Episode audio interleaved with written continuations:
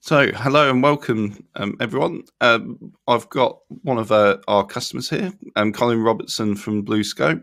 He's going to talk about how um, Senseye Predictive Maintenance has been used in a number of plants, um, spread across a number of different sites. Basically, the whole story from start to finish. So, before Senseye, during Senseye, and what are the future plans that that they have for for the product in line with their sort of digital transformation strategies. So without further ado, I think it's a good place to start for Colin. If you'd like to just introduce yourself, that'd be great. Yeah, thank, thanks, Niall. So I'm uh, Colin Robertson. I'm the digital transformation manager for BlueScope Steel's Australian steel products manufacturing uh, business uh, in Australia. Uh, so BlueScope uh, are a, are, a, company that uh, manufacture steel steel products and steel solutions, and we do everything from uh, integrated steelworks through to coated and, and finished products. And and what's your role, um, Colin? What what do you do as, as part of your yeah, so my, my, my role is, is digital transformation uh, manager, uh, working on my, what we call our, our asset intelligence uh, project. So my background is, is asset management, uh, so lots of years in uh, maintenance and operations management uh, across uh, a number of companies, but the last uh, close to 20 years with uh, with BlueScope here. And my role is to introduce new technologies and platforms into the way that we manage our assets across the, the, the BlueScope manufacturing plants. So maybe it's a good place to start, sort of set the scene um, slightly about sort of broaden it out a little bit and talk about what you mentioned there, your asset intelligence um, strategy. Is it, is okay if we dive into that a little bit, bit, bit background? Yeah, so uh, asset intelligence for, for BlueScope um, is, is really about trying to introduce the, the various new technologies that are available, um, introducing um, what we'd consider uh, smart technology, smart sensors, IoT devices, etc., uh, and also use uh, some of the platforms that's available now to us in terms of how we, we look at our equipment. Um, in particular, and, and, this is what leads us into the, the Senseye work, is the, the predictive maintenance. So really trying to move our maintenance um, approach from being um, what we'd consider to be time-based uh, to condition based and, and predictive and potentially into prescriptive maintenance. Uh, so that's what we're, we're looking at doing with the, the asset intelligence program. And so, and that's a good, a good place to start. Obviously, you brought in this strategy for a reason. So, I guess the best place to start is before this strategy was, you know, put into place or even thought of. How did you monitor your assets before? So it, it's wide ranging. Um, so as you would understand with the, the size and scale of the equipment we've got here, we've got some some very complex way of monitoring our equipment. Certainly our bigger equipment is, is very well monitored, very well protected uh, with online condition monitoring systems, uh, various different instrumentation arrangements. Uh, but then when you come down in the size and scale of the equipment, um, we've got a lot of gaps. Uh, so there's a lot of the equipment that we actually don't know much about. And so this, the asset intelligence was about trying to get more data on how our equipment is, is performing um, and putting that through the, the, various systems that we've been installing uh, just to try and give our, our people, our people that maintain our plant, um, some more information about uh, what they should do in keeping that that plant uh, active and, and running. And I guess those challenges were felt not just on a on a site basis, but on a on a gl- more global basis, or was that sort of global view to come a little bit later on? No, what what we so we what we face here at, at Port Kembla. We, so Port Kembla is the largest manufacturing site in the, the BlueScope organisation, um, and like I said, at Port Kembla, we're everything from a um, ore unloaders um, through integrated steelworks, blast furnace, uh, BOS steelmaking, casting, rolling mills, coating plants. Um, so over 3,000 people work here in, in the complex. Uh, but then when you take that uh, out to the, the other plants, um, well, they've all got various uh, pieces of equipment that are uh, that need to be monitored, need to be maintained. Uh, so anything that we do here at, at Port Kembla um, it should be transferable to, to the other assets and the other manufacturing sites across not just Australia but globally as well. And and you and you were saying that the challenge, the the main challenge was around not having visibility on, I guess, the the health of your assets. Were there ever any sort of key challenges you were facing at the time? Um, any other areas that were were becoming challenging for you or your organisation? So right across our plant, we we measure the uh, the performance of of their assets, um, and like any manufacturing plant, uh, you always want more. You want less downtime, more more operating time, better throughput, lower cost. Uh, that that's a common issue across all of our, our plants. Um, we we're in a very competitive industry. Um, we we have to be be competitive on a global scale, uh, and that's really uh, every one of our plants faces that that same level of challenge. And in terms of importance, you mentioned things like downtime, and obviously, uh, and I completely get that. You know, every you know every manufacturer would want to Im- improve that, but was that a particular challenge for you to to overcome? Is that becoming uh, you know a big problem in terms of cost or in terms of productivity or that side of things? It, it varies um, because it, across our plants, um, uh, we're, we're, very much a, a, a, line organisation. So if one part of the plant uh, slows down, then potentially it can be a, a, significant impact on, on the whole the whole of the, the, the operating business. Uh, but there was probably a, a number of um, examples where we would want to to improve the, the throughput of the plant. Um, particularly uh, in in recent years, um, business has been good. Um, so all of our plants have been running close to capacity. Uh, so any downtime uh, really matters at, at this this uh, current uh, business operation. And so, with all, of that in mind, when was the moment when you decided to try something new? And I guess it's when this asset intelligence overall strategy started to come together. I guess um, when I say something new, um, Senseye or predictive maintenance. If you knew what predictive maintenance was, then. well, probably oh, maybe maybe about three years ago, maybe maybe even a bit more, uh, three to four years ago. Um, and it was round about the time that um, we were starting to hear about predictive maintenance. We were starting to hear about IoT devices, um, and certainly uh, it became clear that uh, that this was a, an area that most businesses should be exploring. Um, and we set up the, the initial um, plant being here in Australia to, to try and establish uh, could this work in the in our business? Uh, we did know that other businesses had, had been doing it, including other businesses in the, the steel business uh, and steel manufacturing, etc. Uh, so we wanted to see if, if we could apply some of these technologies uh, as a way of uh, you know, two things: uh, just just keeping abreast of, of technologies, uh, and then hopefully um, getting ahead of some of these technologies. Uh, so, are you seeing, say, competitors in your industries already taking those steps towards you know, IoT and, and predictive maintenance already? We we know of that, yes. So, uh, as I said, we're in a very much a global industry, and we know that uh, certainly the, the, the larger European and uh, Japanese steelmakers are, are certainly doing this this type of work.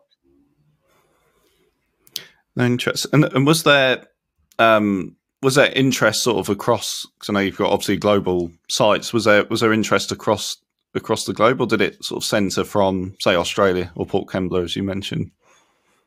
I, it it started in in Australia, um, and part of our role here in Australia has been uh, trying to demonstrate success of the the, the platforms uh, to allow. I mean, everybody's got um, competing challenges, Uh, everybody's busy. There's uh, people looking to do various projects, etc. Uh, so part of what we had to try and do here in Australia is run some some pilot um, programs to demonstrate value that we then could take to the, the other parts of the business and say, look what we're doing. Um, are you interested? Uh, it wasn't a um, an approach that uh, that we became the, the, the sales people. It was about uh, we had what we would call board level, uh, chief executive level support, um, and then from our part of it, it was really about uh, running the pilot, um, proving value, and allowing people to to look and learn and uh, across the, the other parts of the business. So actually, that's a really important point you made just then, um, Colin, about um, you know senior level chief chief exec support. I mean, in your in your own words, I guess how how important is that for the success of sort of a predictive maintenance project? Yeah, I, I think it's I think it's key. Um, there, there has to be um, top level support and it has to cascade through the organisation. As I said, uh, there are competing priorities. Uh, we, have got a number of things that we're, we're working on, uh, all, all the, the, the various uh, uh, climate uh, issues, the energy efficiency issues, the sustainability issues, all of that, the, the, the skills shortage. there's a whole lot of things that occupy people's time. Um, but if you've got support from board and um, and chief executive level, uh, then it then it will happen, uh, and that that's what's happened in our our work here. No, excellent. No, that's definitely the experience from our, our side as well, yep. and with other customers too. So that's interesting to know. Um, so I guess, I guess the, the big the big question is: so as we move, you've, you've thought about predictive maintenance and, and looked at tools. So why why did you choose Senseye? um, as your tool of choice? Uh, that, so it's an interesting uh, one to reflect on why why we, we, we chose Senseye. Uh, because as, as, you would be aware, there's a number of other uh, competitors in the in the field, um, and we would have to be honest and say we didn't know much about predictive maintenance, and we were listening to vendors tell us about uh, predictive maintenance. Uh, what we probably liked about Senseye is it did look to be a very user-friendly tool. Um, and it did look to be the type of tool that uh, we could develop um, and configure uh, with our own subject matter experts. Uh, and that certainly has proven to be the, the, the case. Uh, instead of having to uh, rely wholly on solely on Senseye engineers to do the work for us, uh, we've been able to, to use our, our people to, to build and develop the tool. And um, would you say that's the biggest, you know, the biggest difference between us and other competitive products? I mean, obviously, we don't need to go into names or anything like that, but just just in general, there are other big differences you saw aside from what you just mentioned. That that was certainly the, the, the main main issue. Uh, probably the, the commercial terms were were favourable um, without again going into details. um, but yeah, it was probably favourable. Um, the, the licensing arrangement uh, with, with Senseye was also positive um, in terms of uh, how we could use it. Uh, and so they, they would be probably the main things I would say that, that gave the Senseye the, the advantage. And, you also mentioned, sort of just going slightly back to what you were saying, so this is an important distinction about collaboration between between ven- vendor and customer, because often it's you know you you the customer buys a tool and it's like, well, there you go, here's your tool, off you go, kind of thing. But maybe you could talk a little bit about that that collaboration that's been um, and the relationships that's that's been building there between the Siemens team as we are and um, and just uh, and your team, Colin.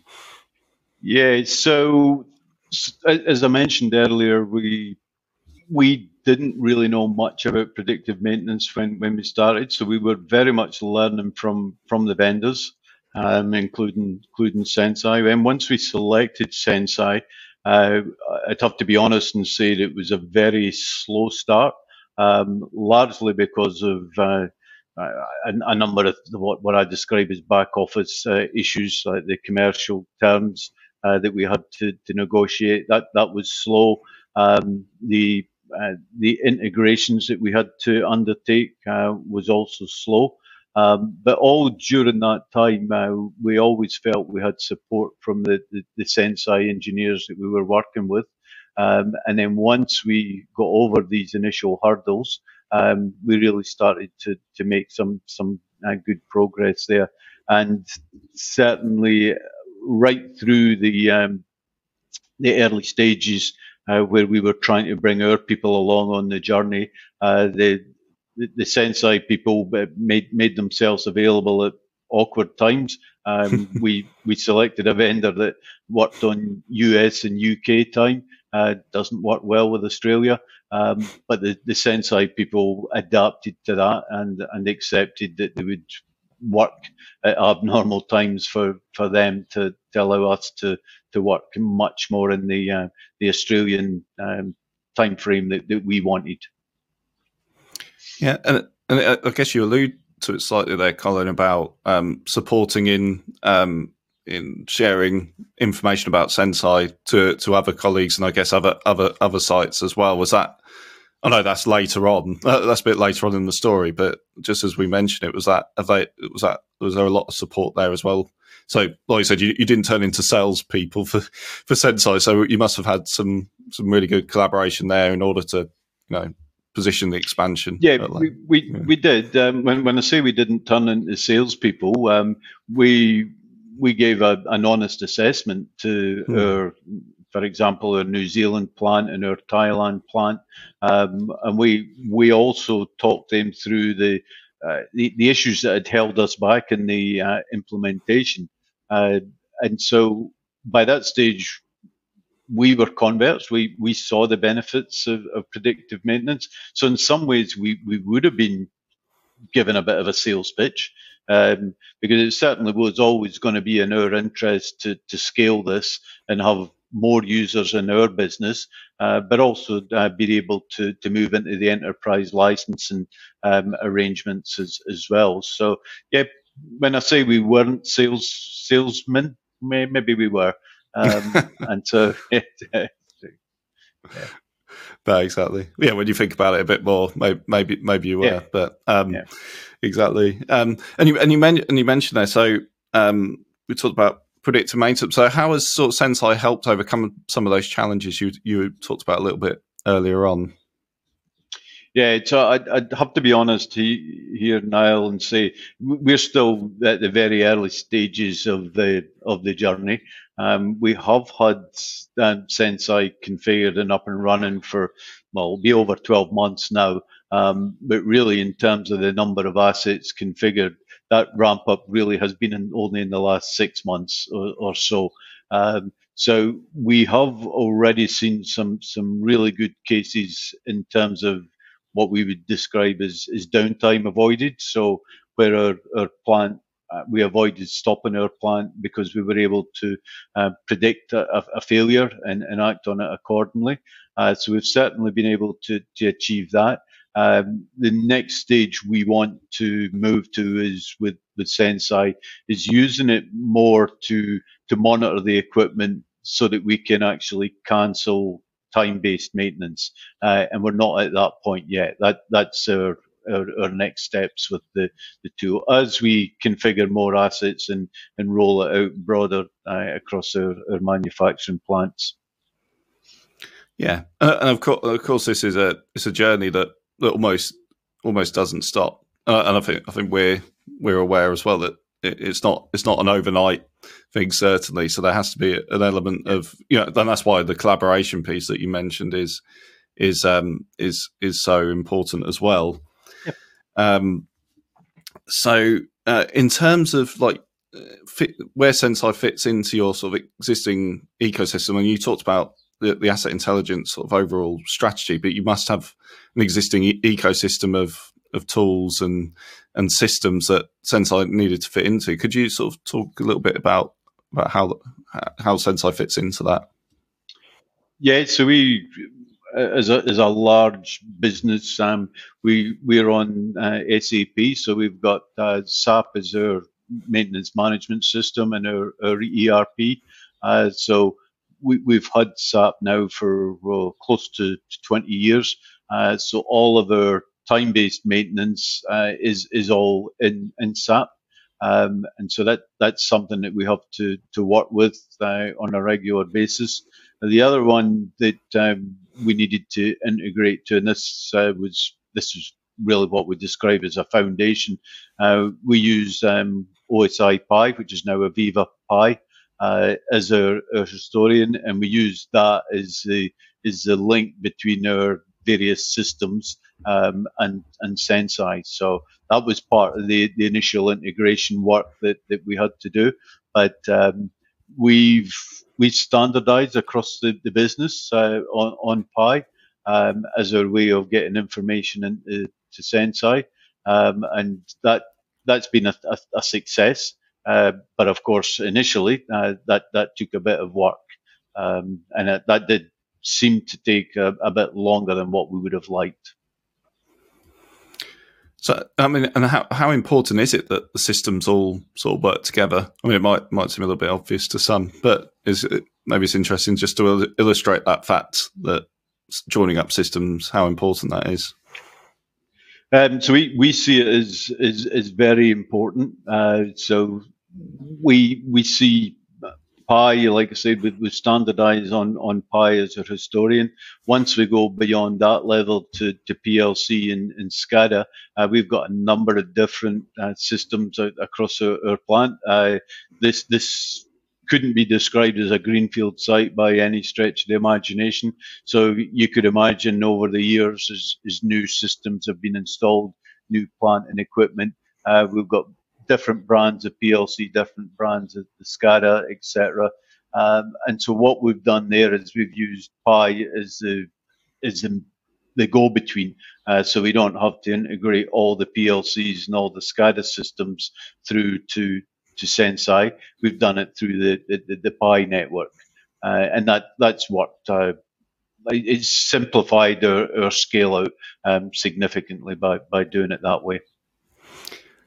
And, that, and that's a that's a very nice link to my next question, which was to dive into that in a little bit more detail about um, the ease of sc- scalability. I guess from your point of view, how easy was it to scale? Because I know you've scaled to a number of different sites. Maybe you could detail that first, where you are in terms of the project at the moment, and then sort of the, you know, uh, in pr- practical terms, how, how easy was it to scale Senseye predictive maintenance to other other sites? Yeah, I'd, I'd, say it's been been reasonably easy. Uh, so we started here at um, at Port Kembla, our Spring Hill metal coating lines, um, and we we configured a number of assets there.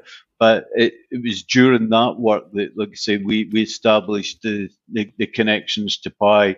Uh, we trained people here in, in our team in terms of how to work with the system, how to do the configurations. Uh, we worked with the subject matter experts on the plant in terms of what equipment should we try and monitor first.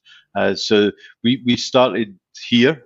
Uh, our next um, next move uh, was uh, to our, our, plant down near Melbourne uh, in, in, Victoria. Um, now that's uh, just for the um, people that are not familiar with the, the geography. Um, that, that that's about a thousand kilometres away. Um, we did this during the, the pandemic, so travel wasn't uh, permitted between uh, our plant and, and Western plant. We, we couldn't. It was in, in Australia, a different state, um, and at that time, like, we, we couldn't get people to come from from Senseye, either the UK or the US, because Australia had closed the, the, the borders. Uh, so all of this was done through Teams meetings, uh, uh, through um, sharing information across the various platforms like Teams, um, etc. Um, that was what uh, was all able to be done reasonably and straightforward because we'd agreed what the foundations were, and the foundations being the uh, the, the, the LoRaWAN network for the uh, IoT sensors uh, and the, the Pi system for, for our historian. And then we worked with the same team in Senseye uh, to, to help with the, the, the, rollout. So we had the same reliability engineers, the same um, account director. Um, so we already had the relationships. Um, and the way that we we initiated that and, and got it um, started was we, we invited people from the, the Western Port plant to join the the weekly uh, configuration call that we had here with the uh, the reliability engineers um, in the in the US. Um, and initially, all they were doing was listening um, and understanding what we were talking about. Um, and then once we did uh, get the, the permission to, to travel, we, we brought the, the people from Westernport up up here to, to sit and work with our team for, for a bit. Um, and then they went back and uh, I'd have to say they, they've hit the ground running. Um, and really uh, delivered value in a much shorter time frame than what we were able to do here at uh, at Spring Hill and Port Kembla. And is there is there a reason for that? I don't know. Have you found put your finger on a reason why that's the case? I I'd, I'd say that, uh, that, there's a, there's a number of reasons, um, but predominantly the the early work here uh, was was very much about working out what we were going to do. Um, and then the, the beauty of what Westernport have been able to do is they've, they've taken that work um, and so they've, they've skipped a number of months of uh, set up uh, integration work. Uh, they've been able to do that in weeks where it was able to, it, had to take months just simply because this was all new to, to us. Uh, and then so the Westernport people have been able to, to grab that and, and it has worked. Uh, and the beauty about that is then that's a model that we can take to other plants. So not not just other plants uh, in in Australia, but also to the Thailand, and uh, our next plants will be in uh, New Zealand uh, to be able to do that. And obviously, with the way the way Senseye works, you've got all of the the plants in one. I guess in in one platform. Has that seen been beneficial to have you know all of the plant and all the information about assets together?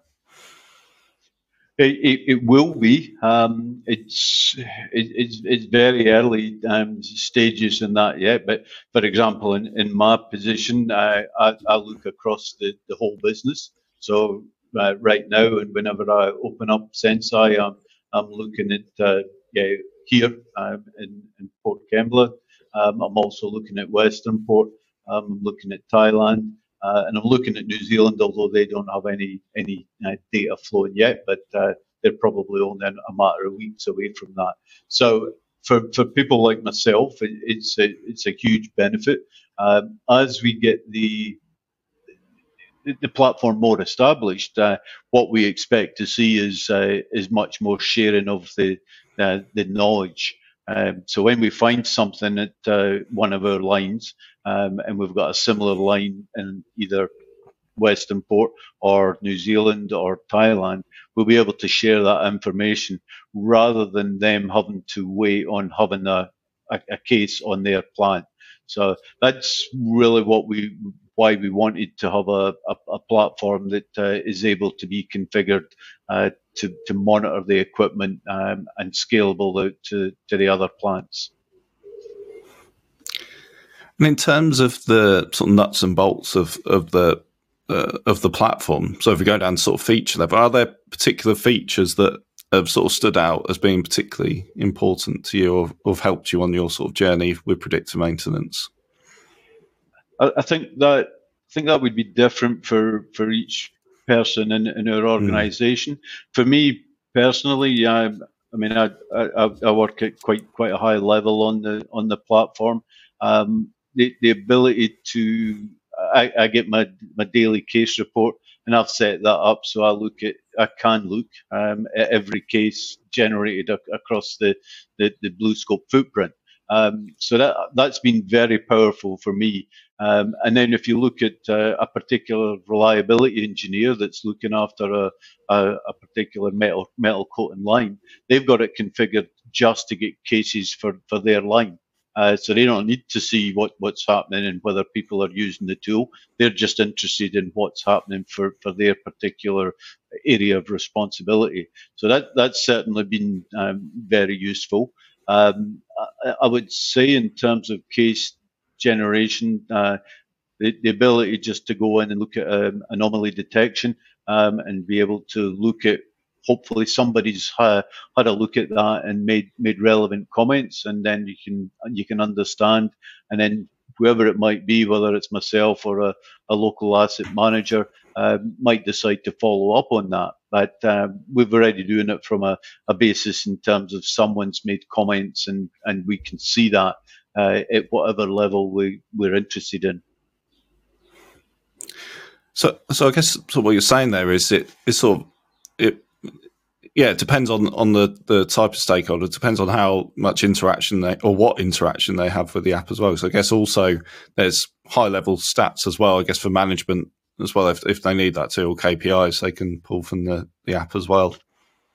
Yeah, that that's been a, a really useful feature for us. Uh, what we've we've tried to do with this this pilot is demonstrate. So we, we often talk proof of concept, but in reality, we're talking proof of value. Um, and so, of course, when I said earlier we've got full support from our executive, um, they, are asking questions in terms of, well, where's the value? The, the KPI reporting page, uh, particularly downtime avoided, um, is a key one that, that we use. Um, and again, we it's one that we use in a cascade fashion. So I'll look at the, the whole of BlueScope, um, but a particular uh, asset area looks at their their particular area, and the, the cascade feature of, of that KPI uh, reporting, particularly like I said, downtime, uh, downtime avoided. Uh, that that's been a, a really useful feature for, for us. That's re- that's really good to hear. So I know there's actually, yeah, I really like the reporting um, side as well. I think it's really great. Yeah. Um, and, and, well, just just to add to that, because um, yeah, sure. we haven't we haven't done this yet, but uh, we've been advised that, that we we can configure that to to suit our business needs. So there's some specific things that, that we do measure, uh, for example, cost of product losses. Uh, we will be able to configure a, a KPI to, to monitor that as, as well. So we haven't done that yet, but it's a, a feature that uh, that we intend to use. Yeah, and I think that speaks maybe for the flexibility of the platform. I think you said that right at the start yes. during the selection process yes. that you wanted something that could you know adapt to obviously the way the way that BlueScope works and your your plan for that di- sort of digital transformation or yeah. asset intelligence plan as well. Yeah. So in terms of, and I, I know you were still sort of um, midway not midway on the journey. We're still still on the journey, but I was just wondering whether there was. Um, I guess the question is, what what new things are you doing now, which um, you didn't realize that were possible. I guess what surprised you about Senseye that you obviously had some expectations in mind before, but are there things that like, oh wow, that's that's actually really that took you by surprise a little bit? Where where we've got our biggest um, wins, if you like, and our most successful uh, cases in terms of downtime avoided is, is where we've been able to link uh, the IoT devices uh, as you would imagine, we're a, we're a well-established plant. Uh, we measure lots of things, and we've got lots of the, that data going into PLCs and SCADA systems. But we had a real gap on machine vibration. Um, our large-scale um, machines, we had online condition monitoring.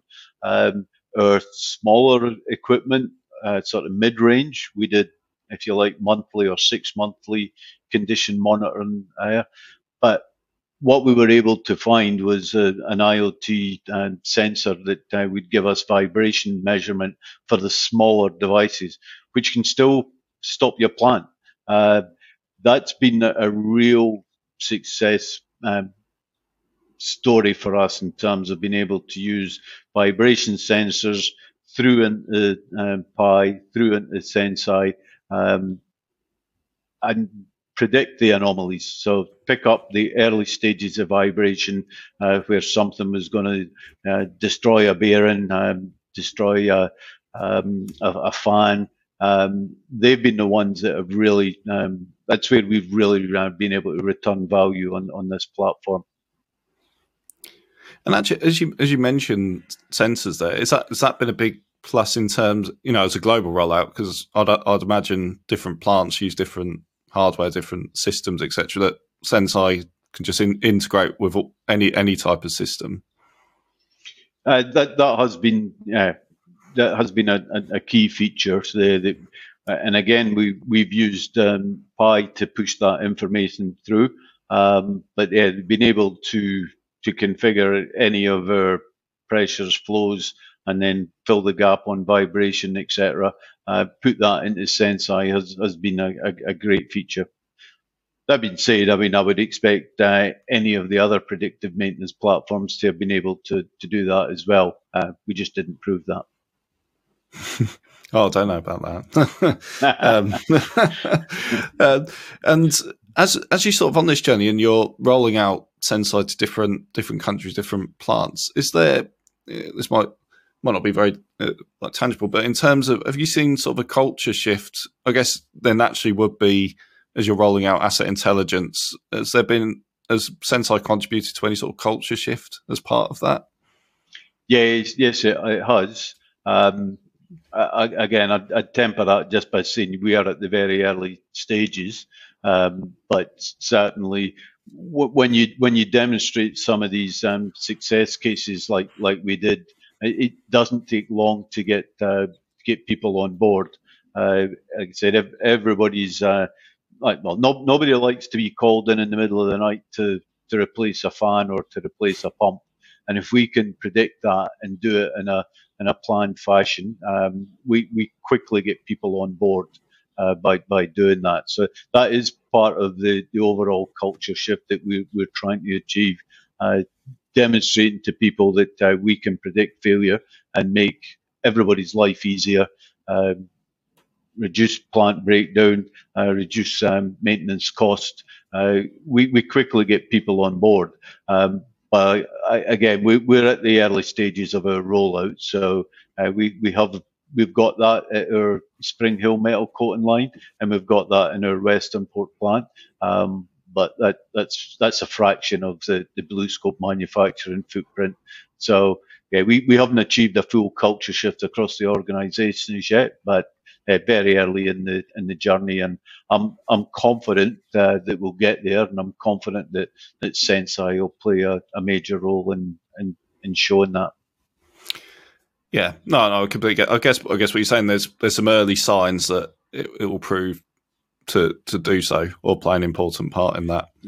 The, there's there's enough early signs um, to get well, certainly myself, but uh, a number of other uh, people across the business uh, convinced that this is this is the way forward. Absolutely, absolutely. Um, and as we as we sort of draw draw to a close, I guess it'd be it'd be good just to get your general thoughts about um, would you recommend the Senseye platform to, to others, to peers, etc. And if so, why? Yeah, so so the, the short answer is yes. Um, and the short answer is also we are doing that. Uh, so I am recommending Senseye to other plants and other parts of our business. It is, uh, I mean, it, it it's, it's part of um, the, the success of the the rollout here at um, at Springhill, and then the follow following rollout at, at Westernport. Um, we've seen enough success that we've now got people wanting the the platform.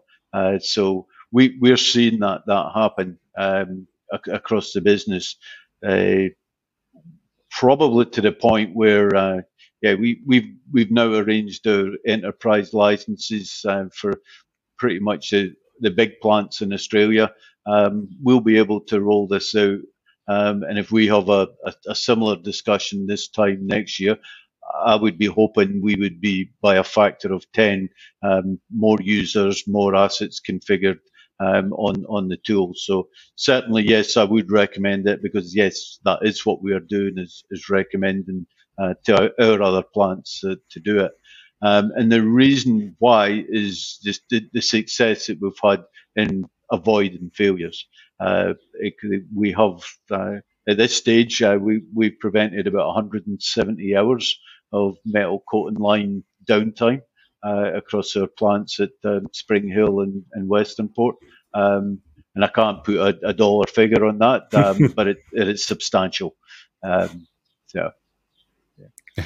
took the next question right out my, right out of my mouth, um, Colin. but yeah, 100, 170 hours. Yeah, that's it. So, because that means you're not producing, right? I guess that's the. That's the right. thing. Yes. Yeah, yeah. Yeah. Which Yeah. is lost. Yeah. So I think I think most people can probably work out that that's a significant disruption. Well, um, Yes. monetary Yes. disruption to the business, if not any, anything else. Um, and and just finally as well. So in terms of the plans for the future, and we've sort of touched on it a little bit, and you've hinted you're still on the journey. So are you able to reveal sort of what's what's coming up next in terms of the rollout? Yeah, um so in in Australia, uh, so although we we've rolled it out at uh, at Port Kembla, I would say the way that we're configured here is probably about less than ten percent of our our plant. Um, so you, can take that that number and say over the next sort of um, two to three years, uh, we would expect uh, that number to be around about 50% of our, our plant. Uh, so that's that's just here in, in New South Wales and, and the, the Port Kembla plant. Uh, the Western Port plant would say similar. Uh, they're they're probably about 10% of their plant, maybe not even 10% yet. Um, and similar over the next two to three years, I would expect them to be 50% coverage with with, with Senseye. Um, New Zealand, uh, very early stages. Uh, they're they're just about to, to start transmitting data uh, into Senseye. That should be by the end of the month. Um, and Thailand, uh, they've started, but again, less than 10% of their, their plant at this stage. Um, and our, our US plants, um, we've started the commercial discussions. So you can see there, there's a, a lot of uh, appetite for the uh, for the Senseye uh, product, um, and we've got a clear roadmap in terms of how we're going to roll it out and uh, and like where next um, and where we see the the end point. Uh, ideally, um, you talk in five years' time, and I'm talking ninety to hundred percent. And so uh, that that's where we're we're seeing enough potential in the platform uh, to be looking at that sort of level of scale out. Oh, fantastic. Fantastic. Sounds very exciting plans. Um, And like like I said before the call, I'd like to um, come out to Australia and, and, and see it for myself. I'll put that on the record for anyone listening. Yeah. To And I'll, and- I'll put yeah. I'll put on the record you'll be made very welcome if um, if you do come. Yeah, that's very very kind. Well, I heard, I, I did hear you um, um, from other colleagues that I know visited um, a few months ago now, and they they were speaking how what a great time they had and how lovely it was to meet everyone and be on site and everything, and how welcome they were made. So, I'll, yeah, I'll say thank thank you on their behalf, I guess as well. Yeah, so we, we had um, yeah both Mark and, and Natalie came, and we also had Richard from from Siemens as the in country uh, representation. Uh, yeah, they came and visited in March, and uh, that, that that visit was yeah more than two years in the making because of the the, the pandemic. Um, we would have had them here a lot earlier, and I think we probably would have made more progress earlier by by doing that. Um, but yeah, it was a long time coming. But the time they did come, um, we were established and we could have some really good discussion about how to use the platform, how to configure, how to scale, um, what's next. Talk to them uh, also about the, the development team's work and uh, what else could be. Uh, what would we like uh, the development team to be working on? Uh, it was a really useful visit. So yeah, if if, you can uh, uh, arrange a visit, it'd be more than welcome because I think there'll be value in it for, for both parties. Absolutely, absolutely. I'll, I'll pass. I'll pass it on again to the team. Well, I'm sure you, you speak to them on a regular basis as well, so have a full part Yeah. of your discussions Yeah, we as do. well. Yeah. But um, Yeah. but no, I think I think that's really great. Uh, unless there's anything you feel feel we've missed, Colin, that you wanted to to just as a final thought on on the on the project, uh, that might be good just to round things off. Otherwise, yeah, we can finish. Yeah, yeah, I, I, I think we've, we've covered everything. I think your your questions, uh, I think we were able to answer the questions. Hopefully, uh, well, I'd say they're virtually all positive answers.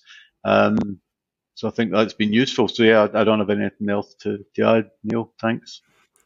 No, but but I think I think what what you've done, you've illustrated that it's not, which is important, that it's not just a click your fingers and off you go. You plug in your predictive maintenance tool and off you go. There's there's sort of a cultural change. There's a yeah, there's a lot, lots of stuff to consider, and lots of and the collaboration again, which is an important word to to refer. So I think that's the, the most important takeaway I'd say from the, for the conversation, as well as the success of Senseye and continued yeah. success, hopefully in supporting yeah. BlueScope um, as well. Um, yeah.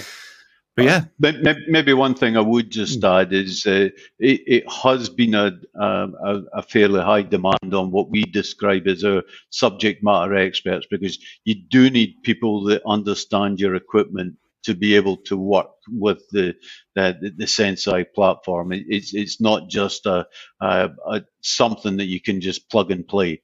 Uh, you, you need to decide which assets you want to monitor, and you need people to know what it is you want to actually measure, and you need people to understand at what point that could become a, a problem. Uh, so the, the demand on subject matter expert time uh, is probably the only uh, challenge I think that we will have uh, going forward in terms of scaling this out. No, interesting, interesting. Um, but yeah, no, I think I think that's all. And like I said, you answered the questions very well, Colin. So I appreciate that. Um, oh, Realise we've had to adjust slightly different times in our different time zones. So thank you for, for yeah, being that uh, the end, end, of your working day as well. Yeah, not, not, a problem. Um, yeah. And yes, thank you everyone for listening. And yeah, we'll see you in the next episodes. Okay, thank you. And we're out. And that's it. Okay, good. no, that's that's really good, Colin. Thank you. Yeah, um, and yeah, I was just seeing what the time is. It, it, seemed it felt like about an hour, so it was a bit less. Because uh, uh, uh, yeah, I, I, wasn't looking at the at the clock while we were while we were talking. So yeah. No, it's hard to say sometimes because sometimes conversation can just flow, and then it. Uh, that's why sometimes for podcasts, not maybe case studies, but other types of podcasts, I do like an hour and a half just to because it always happens. It always goes over an hour, and the conversation flows. Yeah. But um, I think an hour is probably about right, or it's less, isn't it? So I think I think that's all. Yeah. Yeah, and yeah. I mean, it, it, you also got to think about the the listeners as well. Uh, mm. If you go too long, people are going to switch off. So yes. it, it's yeah, I, I, think anything over an hour, you probably struggle to get cap, capture people's attention for for that length of time. So yeah, but yeah, hopefully that, that was useful. Yeah. No, no, definitely. Well, and I, I, guess that's why we, we do it in different formats, like I explained beforehand, is for that reason, because people consume it in different ways yeah. as well. Um, yeah. So, so yeah, so I think, I think, yeah, so the next steps I think are, are, are pretty clear. So we'll edit in the full length video, full length podcast. Um, the written one might come a little bit later separately, or it might come with it. Either, but either way, it'll obviously be sent across to you and your team for um, sure. approval and make sure you're happy with everything there and whatever approval you need to get on your side. Will it need to go to a higher level somewhere, like a marketing um, press we, team? We or? do have a we do have a um, corporate affairs team that would probably want to look at it. I mm-hmm. don't think they would. Uh, I mean, there's, I, I, know there's nothing I've said here that's uh, going to impact on on the business. But um, yeah, we, we probably would ask you to uh, let us let us share it with the corporate affairs of team course. just to, to make sure that there was nothing there that I've said that they are. And I think edit that out, please, which I, I very much doubt. Um, like, like, for example, I didn't I didn't give you the number of um, dollars saved for our MCLs uh, because I can't put that out publicly because then our competitors know how how much our an hour's worth of production uh, is for us. Uh, so that that example, but I'm I'm aware of that, so I, I never answer that question uh, if if I'm asked by by anybody externally anyway. So so I don't think our corporate affairs people would have a problem, but yeah, I I, I would need to. Yeah, the more I think about it, I would need to run that by them. Yeah. No, no, that's not a problem. That's not a problem. Uh, that's what I, it was just. It was just about just so um, I'm aware, and I appreciate you did, did come up yeah. with the the 170 hours figure. So that's that's quite nice. Yes, that's, yep. quite, that's, a very nice figure. Yep. So I appreciate that. Um, so yeah, so I think that's all for now. So we'll be in touch soon. Yep. Thank you again, Colin. Um, hope your stomach's not rumbling too much. Um, uh, but, no, thank you so much for um, your your availability. So I really do appreciate it. Not a problem. Thanks, Neil. Thank you. Cheers, Colin. Bye. Find out more about Senseye predictive maintenance at Siemens.com.